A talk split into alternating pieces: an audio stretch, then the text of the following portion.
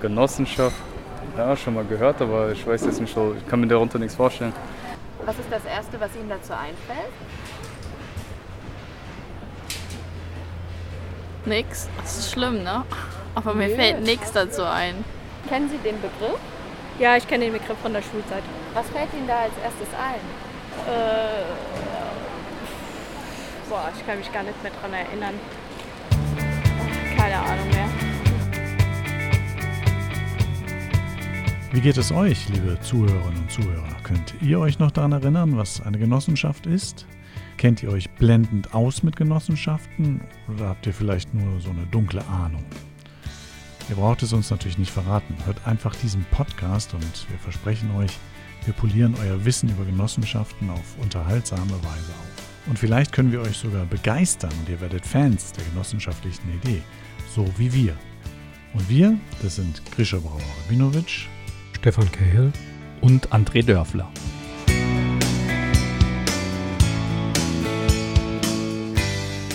In dieser Folge erklären wir, wie Genossenschaften entstanden sind, wie sie funktionieren und warum sie immer noch hochmodern sind. Versetzen wir uns dafür einfach mal zurück in die Zeit um 1845, die Entstehungszeit der Genossenschaften. Es gab noch Ritter, Fürstentümer und Deutschland war ein Flickenteppich aus Kleinstaaten. Stefan, wie war die Situation für die Menschen damals äh, auf dem Land? Nicht gut. Die Situation war geprägt von Hunger, Armut, Existenznöte trieben die Menschen damals.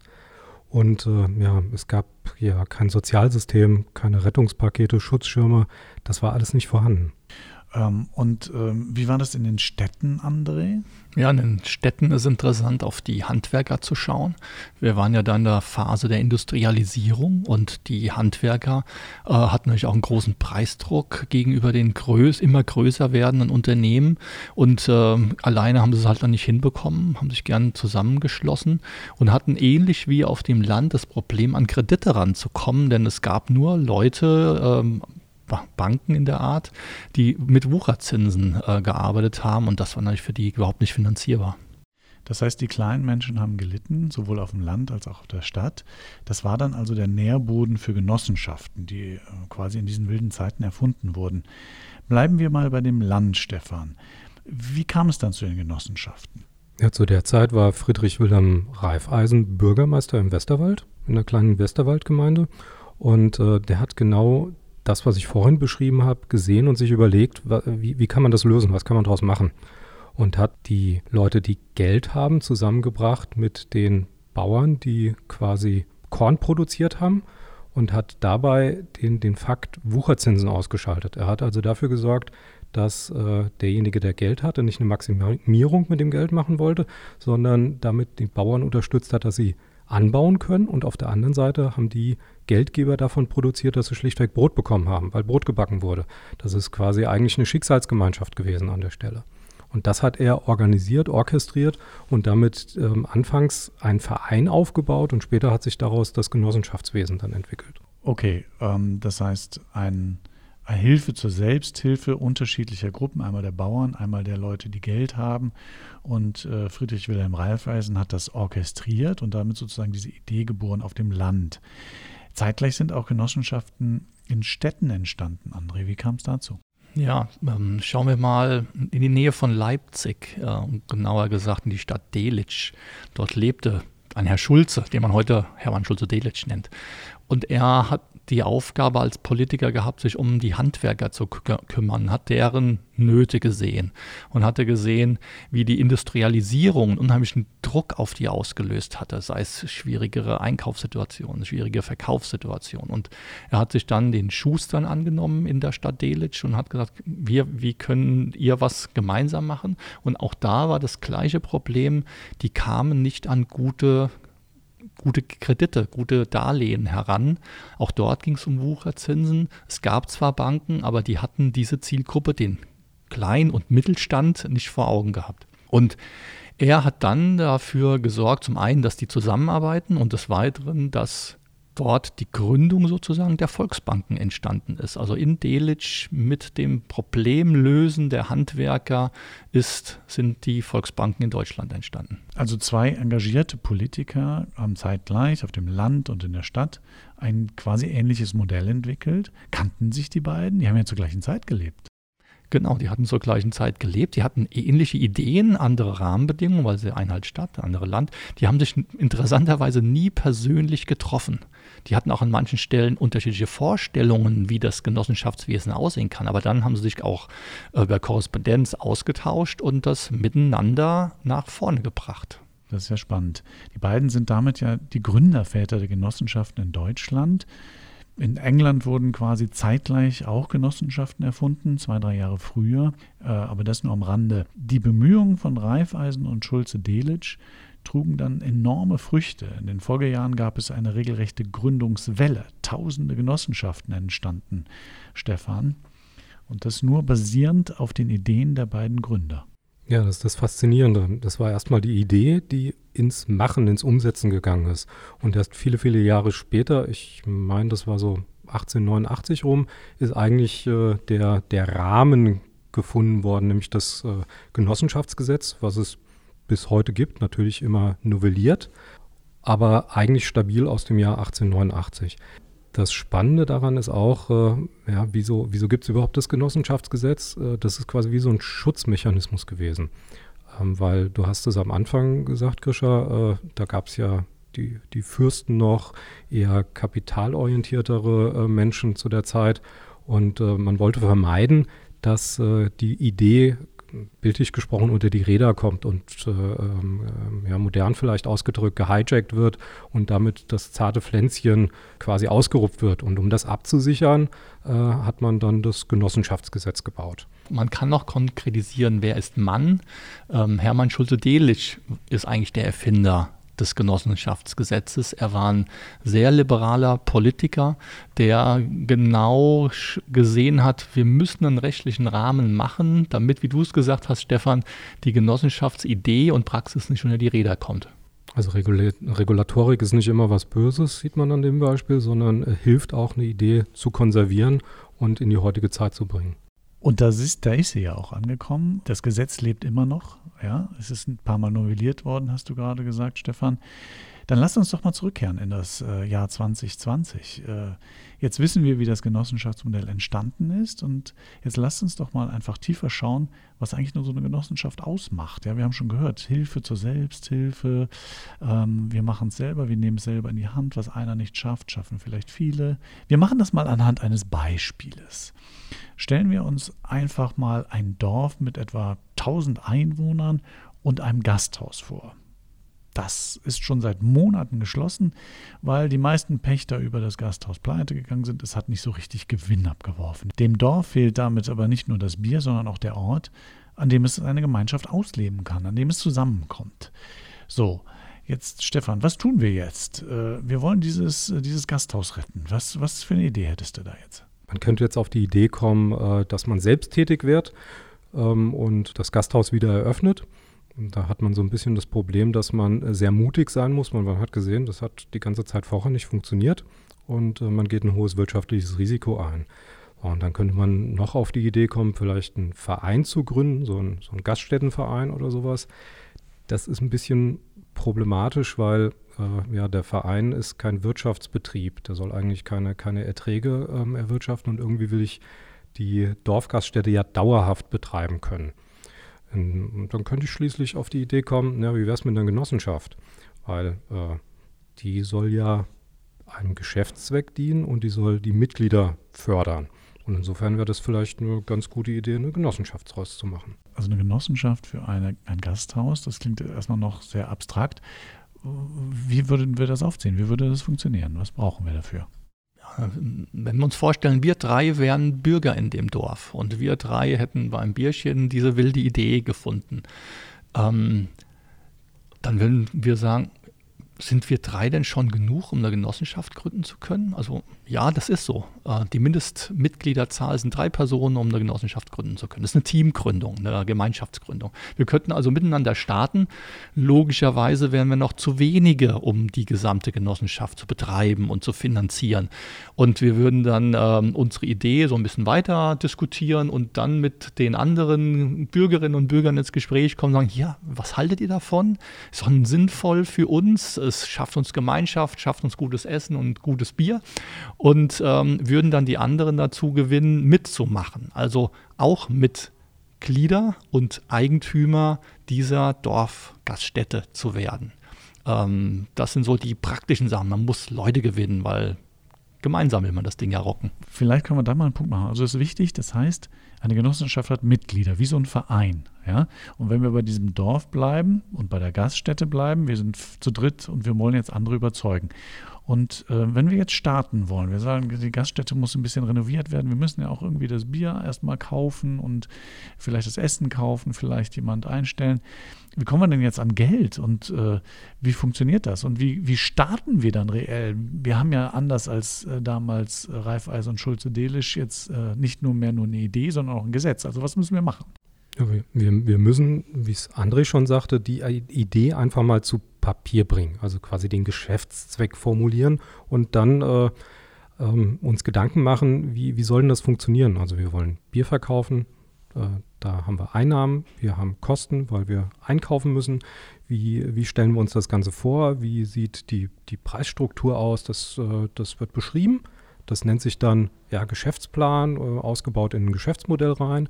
Und dann formuliere ich, äh, und so steht es im Genossenschaftsgesetz drin, eine Satzung. Ja, beschreibe ich das, wer hat welche Rechten und Pflichten an der Stelle. Ähm, das, das schreibe ich runter.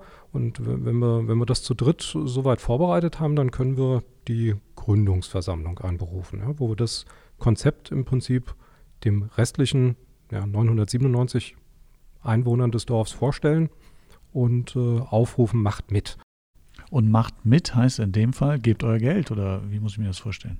Genau, das eine ist, äh, geht rein mit Geld. Also man könnte jetzt zum Beispiel sagen, ein Genossenschaftsanteil ist beispielsweise 50 Euro. Und äh, jeder Bürger kann ein oder mehrere dieser Genossenschaftsanteile erwerben. Ähm, und darüber wird das Eigenkapital des Unternehmens eingesammelt. So im Neudeutsch sagt man das ist ein Crowdfunding, ja, also ein, aus der Crowd, aus der Gemeinschaft heraus das Geld einsammeln. Und damit kann man, ähm, wenn da viele motivierte Leute dabei sind, und ich gehe mal davon aus, dass ein Dorf diesen Ort der Gemeinschaft äh, und des guten Bieres will, dass da einige sagen, oh Mann, wir haben in den letzten Jahren, das ist alles nie funktioniert, jetzt machen wir es mal selbst gemeinsam, dass da ordentliche Gelder zusammenkommen. Es macht vielleicht nicht jeder mit, ist auch nicht notwendig, aber so genug, dass man Eigenkapital hat. So, das ist erstmal das Eigenkapital. Und jetzt ist es ja, du hast es ja angesprochen, so ähnlich wie ein Verein. So eine Satzung einer Genossenschaft ist so ähnlich wie, wie ein Verein. Man kann also wie ein, bei einem Verein auch noch andere Einnahmequellen haben über Mitgliedsbeiträge zum Beispiel monatlich, um regelmäßige Einnahmen zu haben. Oder man muss vielleicht auch mal ein Darlehen aufnehmen für eine Renovierung. Auch das ist natürlich für eine Genossenschaft möglich und andere Einnahmequellen. Also wie jedes Unternehmen wird Geld benötigt, sammelt man ein. Die, aber von denen, von denen man es einsammelt, die sind nicht nur Geldgeber, die sind auch Eigentümer und letztendlich auch die Kunden, die Nutzer des, ähm, des, der Gaststätte. Das heißt, dass äh, diese Genossenschaft hat den klaren Zweck, wir wollen unsere Gaststätte wiederbeleben. Mhm. Sie soll aber auch Gewinn machen. Die Mitglieder sind äh, die Dorfbewohner, die sich daran beteiligen wollen, die Geld geben für Anteile und ähm, am Ende äh, sozusagen das mitfinanzieren, aber auch Eigentümer sind mhm. im, im, im, konkreten Sinne. Jetzt hat, sind da eine Menge Leute zusammengekommen, von mir aus sagen wir von den 1000 Dorfbewohnern sagen am Ende 200, ja, wir machen mit, wir zeichnen Anteile ähm, äh, dann ist das ja schon eine ganz große, ganz große Mannschaft da. Wie, wie, was muss man dann noch tun? Also man, man, braucht ja irgendwer, der dann das Sagen hat, oder? Ich brauche ein bisschen Struktur, ja. Das ist, äh, der das Sagen hat, äh, ist in dem Fall dann, ich, ich muss im Vorstand einsetzen an der Stelle und bei der Größenordnung, die du eben angesprochen hast, mehr als 20 Mitglieder wären das ja dann, ähm, brauche ich auch einen Aufsichtsrat, also ein Kontrollgremium des Vorstands, der sich anschaut, ob das auch alles ordnungsgemäß abläuft und satzungskonform ist, was die, was die Genossenschaft am Ende macht. Ja. Das sind ja so ähnliche Begriffe, wie wir sie bei einer Aktiengesellschaft kennen oder Mhm. auch bei einem Verein kennen. Das ist ja gerade der Clou von der Genossenschaft, dass es eine hybride Organisation ist, die die Vorteile von Unternehmen mit den Vorteilen von Vereinen zusammenbringt. Und der Vorteil bei dem aus der Vereinsbrille ist, es ist ein, da ist ein demokratisches Zusammenarbeitsmodell drin. Also das eine ist, äh, das könnte ja jemand 50 Anteile erwerben und das Motiv haben, ich kapere jetzt als äh, Mensch äh, diese Genossenschaft und bestimme alles, was da ist. Und da ist ein Schutzmechanismus drin eingebaut, nämlich dass ähm, im Englischen heißt es One Member, One Vote. Also jeder hat nur eine Stimme, egal wie viele Geschäftsanteile er erworben hat. Das heißt auch ein Millionär, der sagt, äh, ich, ich äh, pumpe da richtig Geld rein, ich kaufe ganz viele Anteile. Der hat, kann zwar mitreden, aber er kann nicht bestimmen. Genau. Und ähnlich ist es auch bei den Vorständen und Aufsichtsräten. Man kann ja wie bei einer Aktiengesellschaft die einfach extern einkaufen, so ein Vorstand. Bei einer Genossenschaft ist es so, dass der, die Vorstände und die Aufsichtsräte aus dem Kreis der Mitglieder kommen müssen. Die sind also gleichzeitig Vorstand und Mitglied und entscheiden dann im Sinne, was tut den Mitgliedern gut, weil ich bin ja selbst eins. Und am Ende konsumieren sie wahrscheinlich sogar noch Bier. Habe ich denn, oder, oder Essen vielleicht, habe ich denn als, als äh, Mitglied, gibt es da Modelle vielleicht, um bei der Dorfgaststätte zu bleiben, wo ich jetzt als Mitglied dann vielleicht auch noch Vorteile habe, weil die läuft jetzt vielleicht gut, also jetzt kommen ganz viele Leute sogar aus der Nachbarschaft und so. Und ich denke mal, ich habe hier Geld reingepumpt, das läuft okay, aber was habe ich da sonst noch für Vorteile? Das ist, das ist genau ähm, der Ansatz einer Genossenschaft, die Mitglieder zu fördern. Und äh, in, insofern könnte man auf die Idee kommen, dann den Mitgliedern das Bier 10% günstiger anzubieten, als der normale Verkaufspreis ist. also das wäre so ein Mitgliederbonus, das geht auch, ja? Ja, absolut. Das ist ein Mitgliederbonus. Und auf der anderen Seite, jetzt hast du ja gerade beschrieben, da kommen noch äh, die umliegenden Dörfer, werden quasi auch Kunde in unserer ähm, ja, Gaststättengenossenschaft. Und damit erzielen wir tatsächlich Erträge und wir erzielen tatsächlich Gewinn. Und dann können wir den Gewinn auch ausschütten an die Genossen. An die, jeden Anteil gibt es dann einen festzulegenden Betrag X, der dann tatsächlich physisch ausgezahlt wird. Das geht dann aber nach Anteilen. Das heißt, man kriegt für seinen Anteil eine Ja. Dividende. Ja? Exakt. Und da wäre dann unser Millionär, der viele Anteile gekauft hat, der kriegt dann auch mehr Dividende, logischerweise. Okay. Das heißt, okay, er kann nicht bestimmen, aber er kann viel raus Gewinn machen, vielleicht damit sogar. Äh, Jetzt hattest du gerade gesagt, Stefan, vorhin schon, du hast von Aufsichtsrat geredet und Vorstand und so und von Geschäftsplan haben wir geredet. Also irgendwie klingt das alles ziemlich kompliziert. Hat, hat man da nicht hohe Gründungskosten, wenn man so eine Genossenschaft ins Leben rufen will? Nee, absolut nicht. Also das ist äh, das, das nächste rechtliche Konstrukt, was man ja wählen könnte, wäre ja sowas wie eine GmbH und eine, Geno eine Genossenschaft zu gründen, ist äh, nicht, nicht aufwendiger und teurer als eine, als eine GmbH. Ich würde sogar keck behaupten, dass das günstiger ausgeht, weil das mal um, um Zahlen in den Raum reinzuholen. Also so eine, so eine kleine Genossenschaft, die kann man äh, in einem kleineren 100-Euro-Betrag schon gründen. Der eigentliche Kostenpunkt ist im Prinzip die, die Einbindung eines genossenschaftlichen Prüfungsverbands, weil die haben die Aufgabe, sich anzuschauen, ob den Geschäftszweck, die Satzung, die ich formuliert habe, ob die quasi gesetzeskonform ist, ob das auch tatsächlich eine Chance hat, wirtschaftlich zu funktionieren. Und äh, für diese Dienstleistung, die diese Prüfungsverbände erbringen, ähm, ja, muss ich ein Entgelt äh, entrichten. Und ich muss auch Mitglied werden bei diesem Prüfungsverband am Ende des Tages. Und was auch die ähm, Kosten nach unten im Verhältnis zu einer GmbH bringt, bei einer GmbH habe ich ein Mindestkapital, was ich einbringen kann, gesetzlich vorgeschrieben. Und hier ist es anders bei einer Genossenschaft, dass es kein gesetzlich vorgeschriebenes Mindestkapital gibt, sondern die, Anteils, die Anteile, von denen wir vorhin gesprochen haben, ähm, die man beliebig festsetzen kann. Jetzt muss ich nochmal nachfragen, du hast gerade den Genossenschaftsverband schon äh, erwähnt, Stefan. Jetzt haben wir diese, ja, ziemlich schnell in ein paar Minuten so eine, so eine, äh, so eine Genossenschaft zur Rettung einer Dorfgaststätte ins Leben gerufen, aber die meisten Menschen sind doch nicht so fit in dem Thema. Wo kriegt man denn Hilfe, André? Also ähm, wenn, wenn ich jetzt äh, nicht so recht weiß, was ich alles tun muss, um eine Genossenschaft zu gründen. Na eben, Stefan hat ja schon angesprochen, die Genossenschaftsverbände. Da sind Profis, Experten im Genossenschaftsrecht und dort gibt es äh, Menschen, die machen Gründungsberatung für Genossenschaften. Das ist deren Job, dafür werden sie bezahlt. Und da gibt es einige in Deutschland, ähm, die diese Aufgabe ausführen und man wendet sich vertrauensvoll an einen Genossenschaftsverband, an die Gründungsberater und lässt sich Hilfe geben bei dem Aufsetzen der Satzung, dass da wirklich ein sinnvoller Zweck drin ist, dass äh, die Demokratie ordentlich eingebaut ist und so weiter.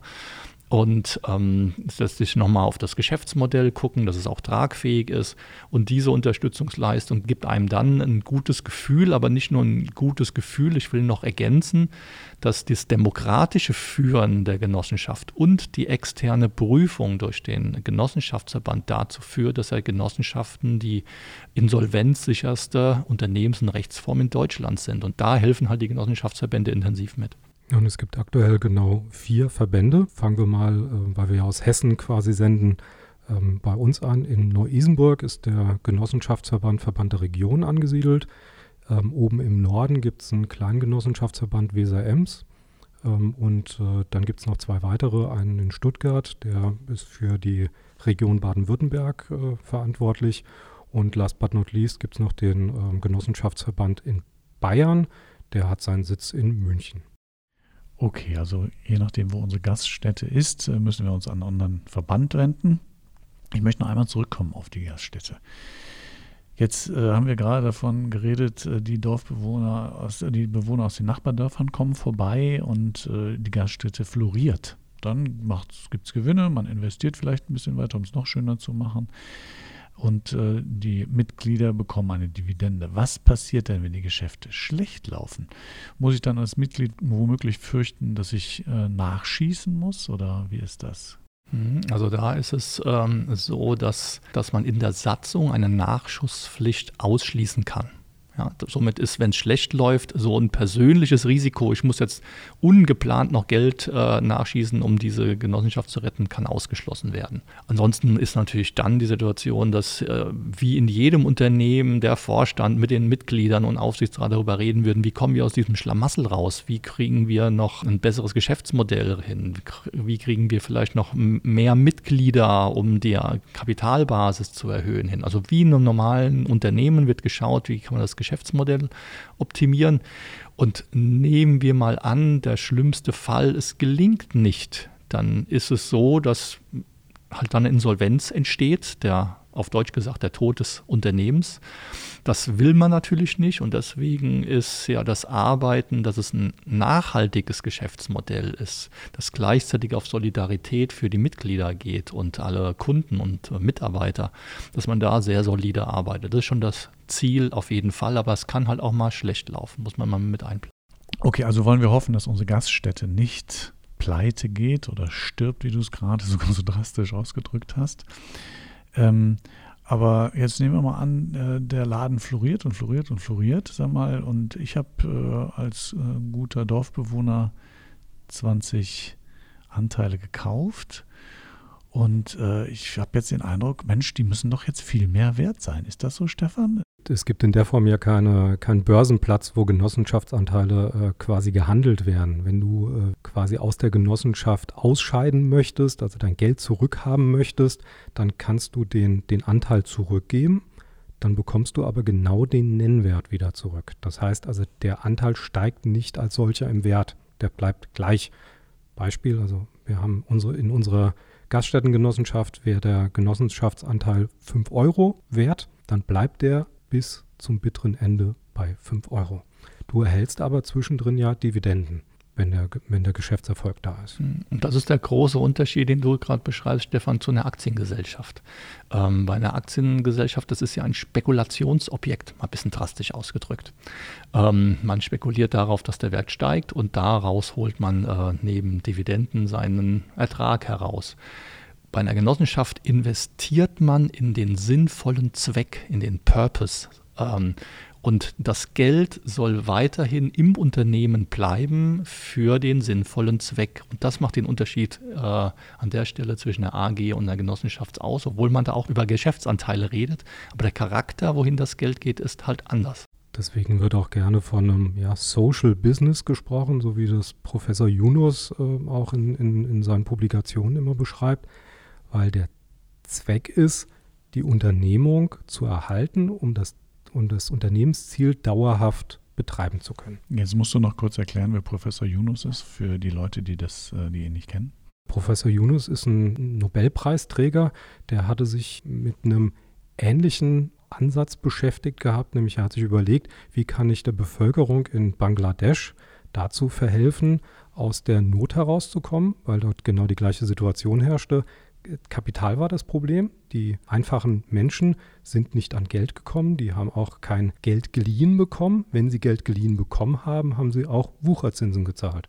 Und er hat genau dieses Prinzip ausgehebelt, indem er die, die Junos Bank damals gegründet hat, die Mikrokredite vergeben haben und die für das Vergeben der Mikrokredite eben ganz kleine Zinsen aufgerufen haben und hat damit Kapital zur Verfügung gestellt. Also das ist ein Social Business. Man kann sagen, unsere Dorfgaststätte ist auch ein Social Business in mehrfacher Hinsicht, glaube ich. Und äh, wir gehen jetzt einfach mal davon aus, dass unser Laden da läuft. Ja, wir haben mit einem, einer eigentlich 175 Jahre alten Geschäftsform eine Gaststätte gerettet. Äh, und zwar ganz frei nach dem genossenschaftlichen Motto, was einer nicht schafft, schaffen viele. Jetzt kommt die große Frage. Was ist daran nun so modern? André, warum ist die Genossenschaft, warum kann die uns helfen, Probleme der Gegenwart zu lösen? Die Genossenschaft kann deswegen Probleme der Gegenwart lösen, weil ähm, sie da ansetzt, wo die Menschen sind. Sie will ja das Leben von Menschen verbessern. So haben wir es ja gerade am Beispiel der Dorfgaststätte gesehen. So haben wir es gesehen bei ähm, Reifeisen, der die Probleme der Menschen im, auf dem Land gelöst hat. Das haben wir gesehen bei Schulze-Delitzsch, der die Probleme von Menschen in den Städten gelöst hat. Und zwar immer mit einer innovativen Idee, mit einem nachhaltigen Geschäftsmodell und mit Unternehmertum. Also nicht, wie du sagtest, Stefan, nicht jammern, sondern Ärmel hochkrempeln und machen. So, und wir sehen ja aktuell ganz, ganz viele Themen in der Gesellschaft, die man anpacken kann. Nehmen wir das Thema erneuerbare Energien und Klimaschutz. Da gibt es äh, wunderbare Lösungen, wie man mit Genossenschaften die angehen kann. Oder das Thema Mobilität oder das Thema Wohnen, Pflege und Gesundheit. Viele Aspekte, die man damit angehen kann, weil man da hat man halt ein Unternehmensmodell, das auf nachhaltiges Wirtschaften und solidarisches Handeln setzt. Und wir sehen es ja gerade in Corona, wie Gemeinschaft und Solidarität sichtbar werden. Gerade wenn es schwierig wird, halten die Leute zusammen. Und da haben sie sogar noch ein Unternehmensmodell, mit dem sie einen rechtlich sauberen Rahmen haben und in, mit einem demokratischen Zusammenarbeitsmodell die Probleme der Gesellschaft rocken. Und bei allem Enthusiasmus, dass ich quasi der Gesellschaft was zurückgeben möchte oder was Positives bewegen möchte, bewege ich mich nicht in ein, in ein totales Risiko rein, dass ich meine eigene Existenz dabei gefährde. Also ich habe sowas wie, ein, wie, ein, wie einen doppelten Boden drin.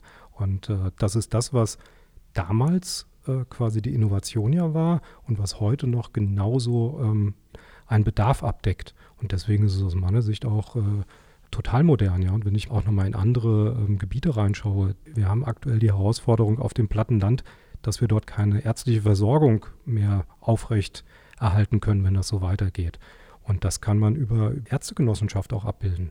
Das ist Realität, das ist ein, ein Lösungsraum, den ich zur Verfügung habe als Bürger, der etwas bewegen möchte. Da gibt es tolle Beispiele von Ärztegenossenschaften, Pflegegenossenschaften und dergleichen mehr.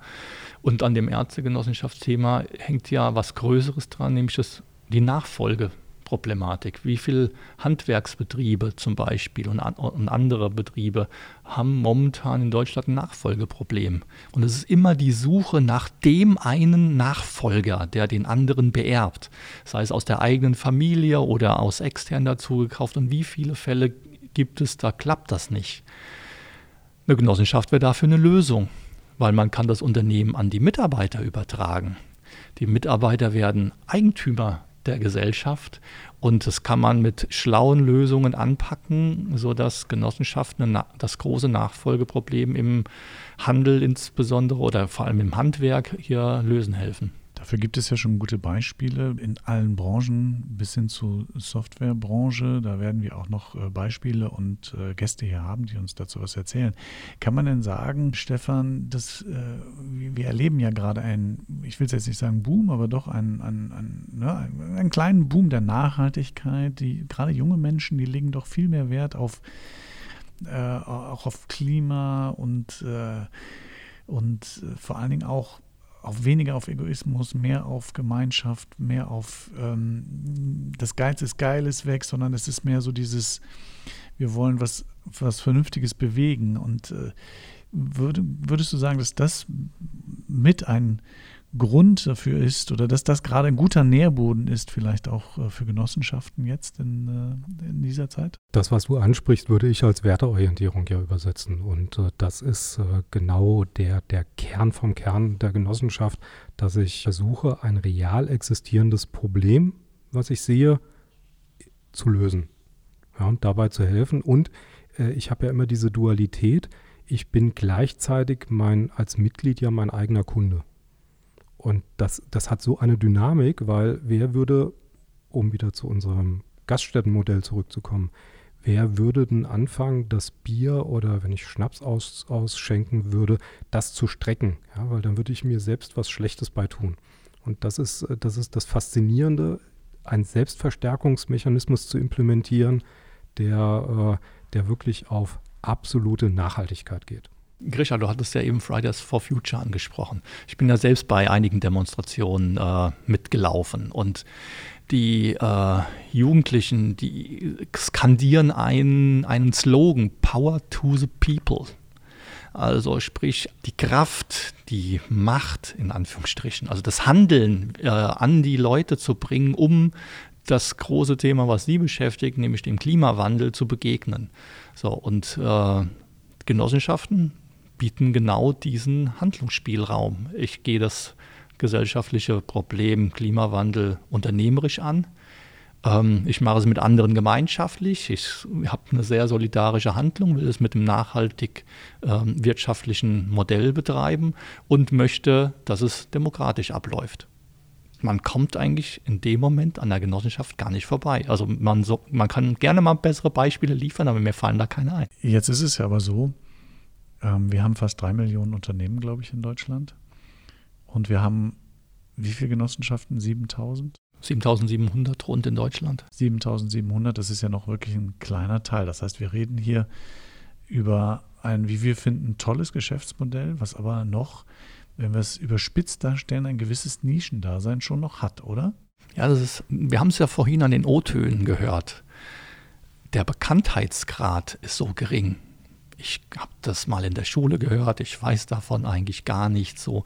Und ähm, ich glaube, ähm, ich bin ich glaube nicht, ich bin ganz fest davon überzeugt, wenn es mehr Menschen kennen würden, unser, unser Podcast soll ja auch einen Beitrag dazu leisten, mehr Bekanntheit über Genossenschaften zu erzielen, dann würde auch die Zahl von Genossenschaftsneugründungen äh, deutlich nach oben gehen. Es ist ein Marketing, Werbungs-, Kommunikations-, Bekanntheitssteigerungsthema, was wir da haben. Weil attraktiv sind sie ohne Ende, man muss, nur, man muss sie nur mal kennenlernen.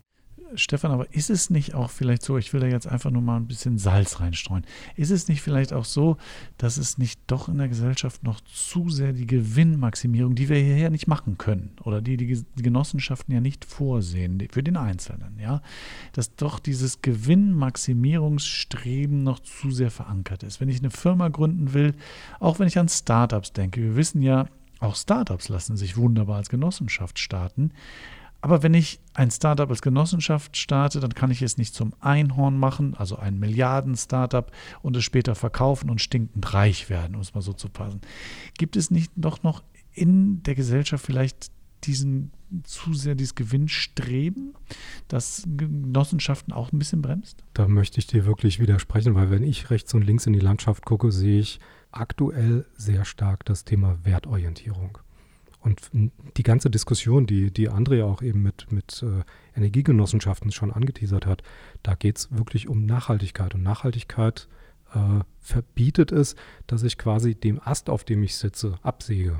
Und das, das vermeide ich wirklich. Das war auch mein Beispiel ja mit dem, mit dem gestreckten Bier. Ich würde bei einer, einer Genossenschaft nicht auf die Idee kommen, ähm, mir ins eigene Fleisch zu schneiden, indem ich den kurzfristigen Erfolg suche, sondern ich möchte langfristig orientiert arbeiten, ja, weil ich genau wieder mein eigener Kunde bin. Und äh, das ist äh, wirklich dieser, dieser Sicherungsschirm in dem, in dem Modell. Ja, ich sehe noch ähm, auch eine Weggabelung ähm, eine Weggabelung an der Stelle. Für manche ist eine Genossenschaft nicht attraktiv und nicht lohnend und für andere ist es super cool. Du hast ja die Einhörner angesprochen. Also wenn ich ein, wenn ich ein Unternehmer äh, wäre mit viel Adrenalin in mir und ich möchte der nächste Millionär werden, ich will das nächste Unicorn äh, erreichen, für den ist eine Genossenschaft nichts, muss man ganz klar sagen da ist zu viel Demokratie für den drin, da quatschen zu viele andere Leute mit und vor allem, er kann nicht die fette Knete machen. Aber es gibt ganz, ganz viele andere Menschen in der Gesellschaft, die haben das gar nicht als Ziel. Und da gibt es auch ein wunderbares Modell dazu. Neben den Unicorns gibt es ja auch die Zebras. Die Zebras, die also Werteorientierung und unternehmerisches Handeln zusammenbringen. Und es gibt eine Zebra-Bewegung, so will ich es ja einfach mal beschreiben, die immer lauter wird. Und da sind die Genossenschaften voll drin. Und es gibt einen weiteren Aspekt. Es gibt ja neben den äh, Venture Capitalists auch Leute, die sich Social Impact Investoren nennen, Social Impact Investments. Die investieren in das Gute. Und es gibt viele Menschen mit ganz viel Kapital, die momentan nicht wissen, wohin könnten sie investieren. Und auch dort könnten sich, äh, können sich Genossenschaften als Form anbieten, dort in das Gute zu investieren. Denn äh, Social Impact Investoren suchen nach sinnvollen, purpose-orientierten Anlagenmöglichkeiten, wo sie was Gutes für die Gesellschaft tun. André, um das nochmal zu unterstreichen, auch damit da kein Missverständnis entsteht. Ähm, wir reden ja hier nicht drüber, dass eine Genossenschaft keinen Gewinn erzielen soll. Ganz im Gegenteil. Um investieren zu können, brauche ich Gewinne. Deswegen ist das sehr, sehr wichtig.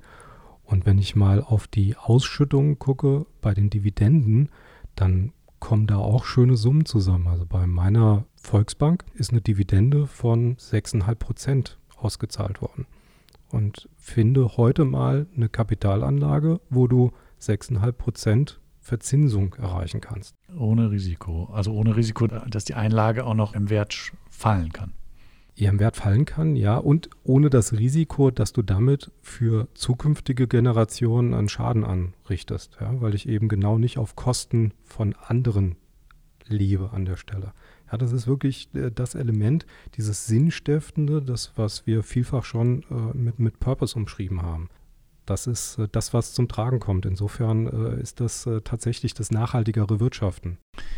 Das lassen wir jetzt einfach mal so stehen. Ich finde, das ist eine, ein wunderbarer Abschluss für die Folge des Podcasts Genofunk. Vielen Dank, André. Vielen Dank, Stefan. Wir haben uns heute mit äh, interessanten Themen beschäftigt. Wir wissen jetzt, äh, wie Genossenschaften entstanden sind. Wir haben selber einfach mal eine durchgespielt, haben eine gegründet in ein paar Minuten.